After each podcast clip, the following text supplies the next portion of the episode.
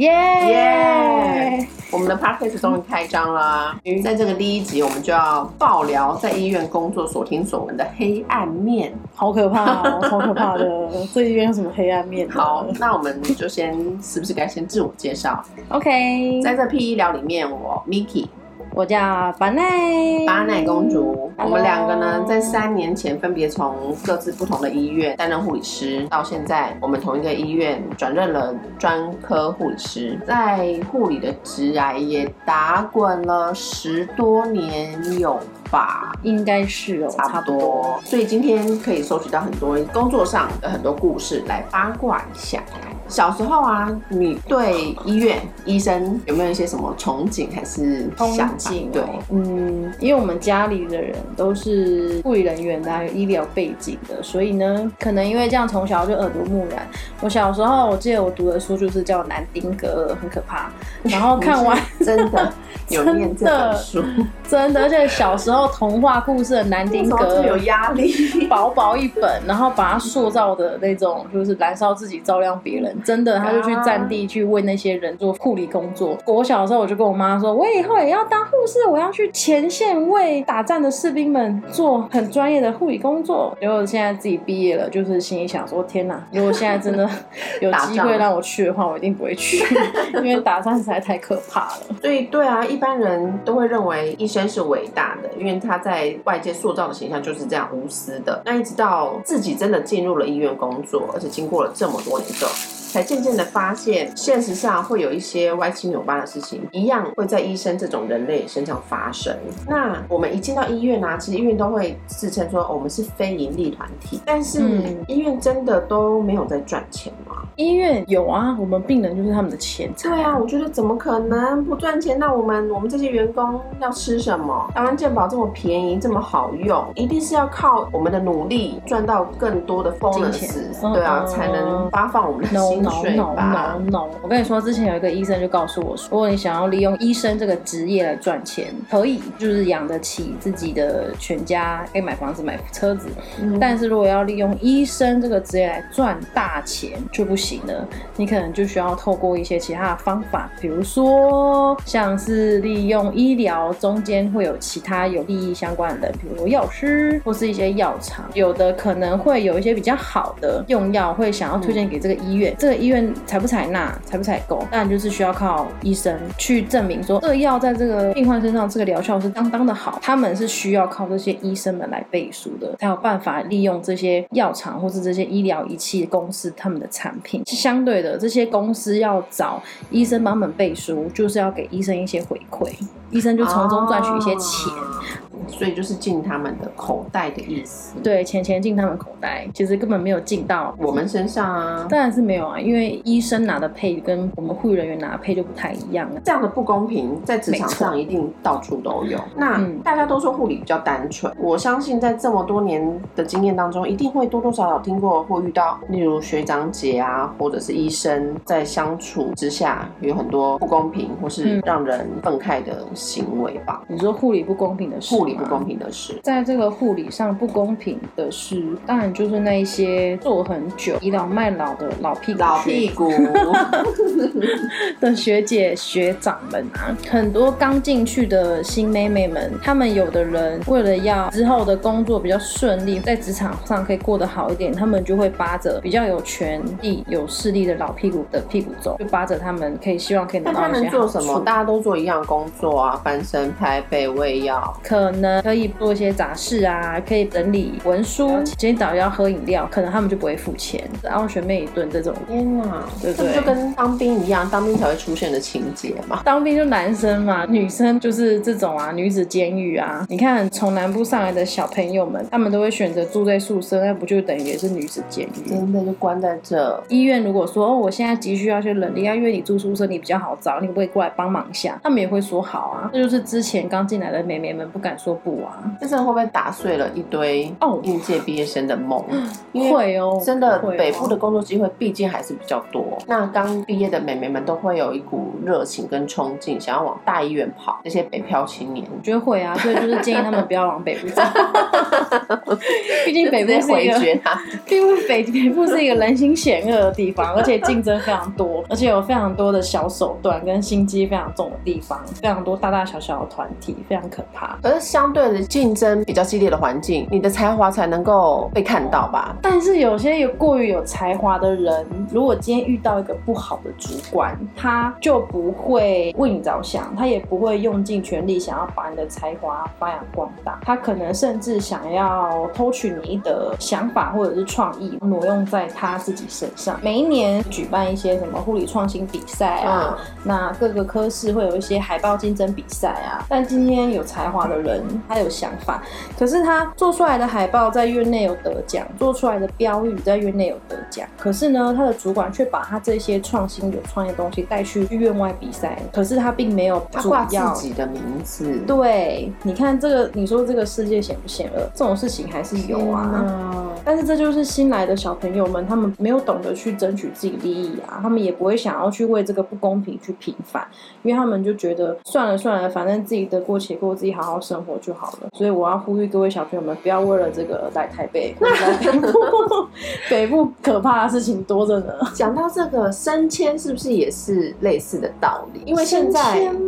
现在护理，嗯我们的升迁是采院内自我平衡。对啊像以前的公职护理师都是国家考试，然后分发，你就是公务人员了。对，就只要国家考试及格，分发你就是了。但现在好像为了各个医院保留自己的人力，所以改成院内提拔自己提升这样子，因为不是用公开的方式做甄选，那不就会掺杂了很多医院自己的长官对啊，就是只想要用自己喜欢的人啊。虽然说每一年或者是可能两年、三年会举办一次主管们升迁的笔试跟口试，可能里面都已经有内定的了。今天预计要选八位好了，但是他开放名额可能有二十位，但是其实已经有八位是内定的了。就算他们的笔试没过，他们还是可以顺利进阶到面试，甚至是有的人可能考得很好，笔试已经过了满分，可是他还是没有办法进阶到面试，因为他们都是有内定的啊。这个真的是越来越猖狂哎、对甚至还听过有长官直接打电话给参选的员工，直接跟他说你是不是要直接退选，因为就是不会是你。是有听说这个故事啊，但是他如果打电话给我，我就还蛮开心的、啊。开心，对啊，我就会跟他说，哦，对啊，但是我还是要参加，我就是想要占这个名额啊。谢谢你还看到我，谢谢。没错，我就是那个一直还特别波容打电话给我 对哟。我就是那个要竞选的人。那我下一次如果还有，我还是还是会继续哦。哦，对，我还是继续报名，就是要卡这个名额。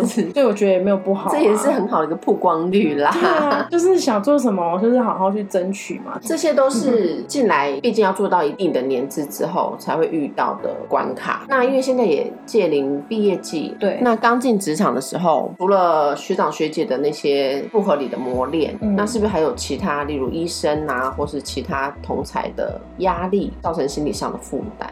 之前刚进去职场的时候嘛，可能大家会比较害怕跟学姐交班嘛，就是什么都不会，一定会被骂，被骂没有能力啊，什么都不会啊，猪脑袋什么等等的，甚至会因为事情做不不完，然后 delay 下班，然后就会被主管召见，就会到最后结论就是哦，你的能力不好，所以你被 delay 下班。其实我们之前就有一个学妹就是这个样，她就是因为心理压力比较大，然后她一直觉得她自己也做的没有很好。那时候看到她，觉得她好像不适合，她也很想要离开，所以呢，我也鼓励她离开啊，因为工作不开心，其实就是要找到一个适合自己工作的环境，才有办法做得下去。但是她去找主管要谈离职的时候，跟主管讲完之后，又要跟督导讲，跟督导讲完还要再跟主任讲。其实通过这个层层关卡，这些主管们就是想要利用一些话术来让这个学妹留下来，可是她就是不想留下来。最后主管就同意同意让她离职了，可是他们定出了一个日期，他定出了一个某一个月的月底是她离职的日期，可是很很久之后嘛，大概一个月一。个月。对，刚好评鉴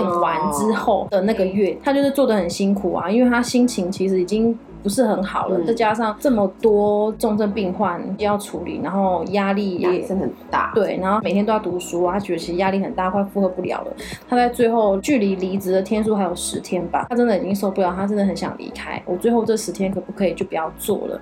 我去看病啊，我有看病的诊断证明诊断证明，我可以拿这个请病假吗？我当然是同意啊，我也觉得他可以去跟主管讨论这件事情。就请病假回来十天，要准备办离职手续的时候，结果发现他的考绩也没有很好，就是因为请了这个十天，再加上他领的薪水也没有很多，因为又是试用期，单位绩效没办法拿，那又因为有请病假又被倒扣薪水，但是至少他离职离成功了，所以他就也不计较了。哦讲到这，还有很多医院离职关头还会提出什么违约金？对对，但是后续他离开了，他回到他自己家附近的医院工作，大概一个月了吧。我就有打电话过关心他，他说他现在工作做得很好，但是那个是他找的第二间医院，因为他原本找那个第一间医院，那医院没有要用他，因为在新进员工要来的时候，他们一定会去打听这位同仁在前东家到底做得好不好嘛，就是因为打听了，那之前的前东家医院给他是一个负评，就是一个不好的评价，所以他就不能去。那为什么他自己会知道？因为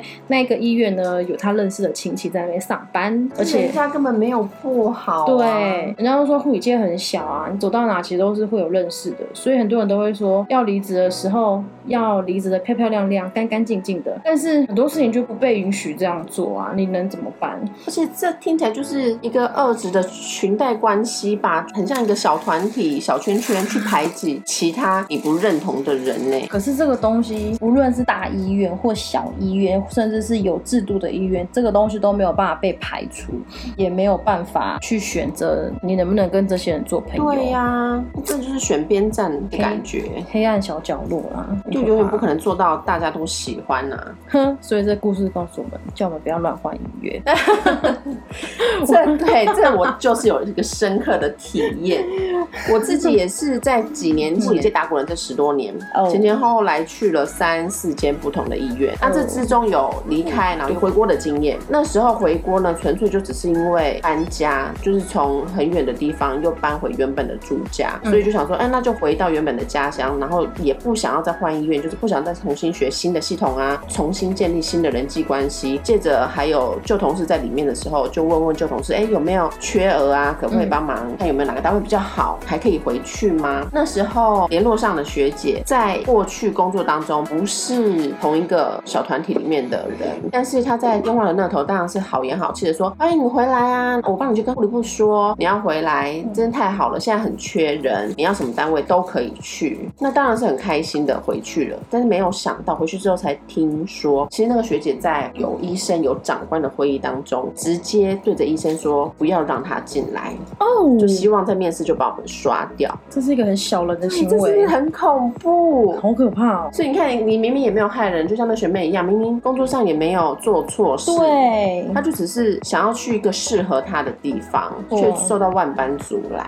而且好像不止护理人会对护理人这个样子，在医院当中还有其他的，例如医生啊，不是那么尊重我们的护理师。其实有没有发现，其实现在新进来的医师们有渐渐比较了解，跟比较懂得什么叫尊重。你看我们以前刚出来那个时代，老医师们真的超级无敌霹雳讨人厌，他们讲话都很没有礼貌，又会用一种鄙视的眼光看你是谁哦。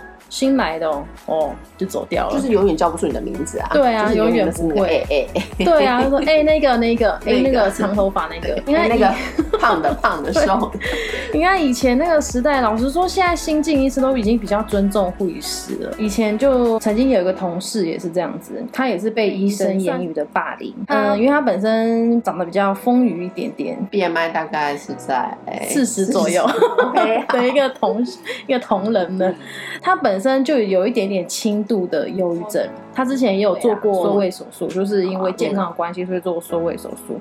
但是他 BNI 还是比较高一点点。某位医师呢，讲话就比较讨人厌一点，尤其是看到这种人，他就会拿他的身材来大做文章，会用言语的霸凌来耻笑他，说：“嗯、你怎么长这个身材呀、你有没有的？那他是你跟他有仇吗？没有每个人他其实对每个人都这样，他就算无论是胖的、瘦的、胸部大的，然后他也会，他就是一定会稍微调侃一下，就是医生就是这么讨人厌，然后嘴巴就是这么尖，OK。然后有一次，因为这个同仁他就是会去反抗的，所以他常常医生讲一句，他就会顶嘴；医生讲两句，他就顶两句的那一种，所以就被这个医生盯上了。所以每次他的病人被这位护理师 care 到的话，他就会刻意刁难他，问了很多很刁钻的问题，他回答不出来，就会在当中耻笑他。那直到这位护理师他觉得这样上班身心疲惫啊，而且压力很大，某一天又加上他有轻度忧郁症，他就是自己情绪没有处理的很好，所以他就有吃安眠药自杀的情形。可是，所以他就这样的，没有他最后没有死掉，成 他没有成功，他活下来了。但是也因为吃药自杀这一件事情，获得到院方的重视。院方都会有一些关怀小组嘛，关怀团队来关怀同仁。按照规定，他们每次都会来问他目前心情指数是多少啊，悲伤指数是多少，然后还会给他们做一些问卷，吃的好不好啊，就是每天都会打电话关心。那最后他离职，他离开这间医院，去了别的医院工作。这位医生还继续在这边工作。你看哦，你看受害者反而要离开，而不是被害者。对，你看哦，这个故事是不是听起来好像哦，他终于离开这个很可怕的地方，去一个适合他的地方了，好完美，这故事很完美。而其实根本就不是这样，是加害者也没有被制裁啊。直到最后呢，已经离职一段时间之后，刚好又跟他聊过天，他就说关怀团体介入的时候，他们讲话很直接，他就直接说，呃，你有没有意愿，或是有没有想法要离职，离开这间医院，直接逼。逼退人家，对啊，你有想到这个会是院方会做的处理耶？这个是关怀小组会讲的话哎。他说，其实就算关怀小组没有开口啦，他也是会想离开。可是他们这样一开口，对，受伤。更夸张的是，关怀小组也说，因为你有第一次亲生的案例了，其实院方只会觉得你是院方的一个未报单。你如果突然间又怎么了，我们院方没有办法好好跟你的家人交代，那相对也是对医院是一个形象的损伤。所以问他说，你有没有考虑去？自己的家里附近啊，因为他也是南部的小孩啊，所以他需要一些背后的资源啊，就是家人的 support 啊。其实他说，就算他们没有跟他讲，他也是会离走。但是因为他们又这样讲了这种话，所以他就更要 离职。他其实听起来就是一个自己人不同理自己人的窘境哎，你自己是医护人员，你也知道世界上就是会有生这样子的病的人，对啊，但却不能同理自己身边的同仁有这样的问题。就是我觉得比较悲伤的一件事是，有问过他说，那你有没有觉得这一场好像就我输了，因为是我离开？对，他说没有，因为我其实在这个医院也有遇到过这种人。但是因为回家了吧，所以家里给他的支持很多，所以他其实有比较乐观一点点。他并没有对于这种人放在心里放的很大。总归就是走到哪里都会有这样的人，讨人厌的人。一切都是个人行为，因人而异，真的只能自己转个念。这护理界很小啊，你是去哪里都一样。你想要怎么做，其实外面的人都看得到，只是有一些黑暗面需要我们自己去摸索而已。所以我真的奉劝大家，还是不要去走护理人。也不是这么说。我们今天把护理塑造这么悲情，是没有也不会啦。哎，你看我们这样生活下来，我们算是是活在时代的变迁而活下来的护理人员。你看，你以前有经历过手写记录的时代吧？对，有，我们也有嘛。然后在手写转电脑化的时候，对，你要一边手写一边资讯化，共轨共轨的时候，你也过了。那现在完完全全资讯化了，我们现在又在学习资讯化，也活下来了。然后再加上现在不仅仅只有记录要咨询化，所有全部都要咨询化。对，甚至以后有可能连护理人员也可以咨询化了。对，对不对？你看，八药机器人哦，我们算是活在时代不断变迁的，然后还要面对这些人类的心机，真的就是 let it go，看开一点就要真的。好啦，护理其实没有那么悲情，还是有很多光明面的。你看一下，例如我们录制的时候，正是新冠正流行的时候，还是有很多很多人给我们护理人员加油打气。还是社会还是有很多温暖的角落的。最后一句就是希望大家可以在护理这条路走得开开心心，选择喜欢自己的行业走下去，坚持到最后会找到自己一盏光明灯哦。对，就像南丁格尔一样，耶。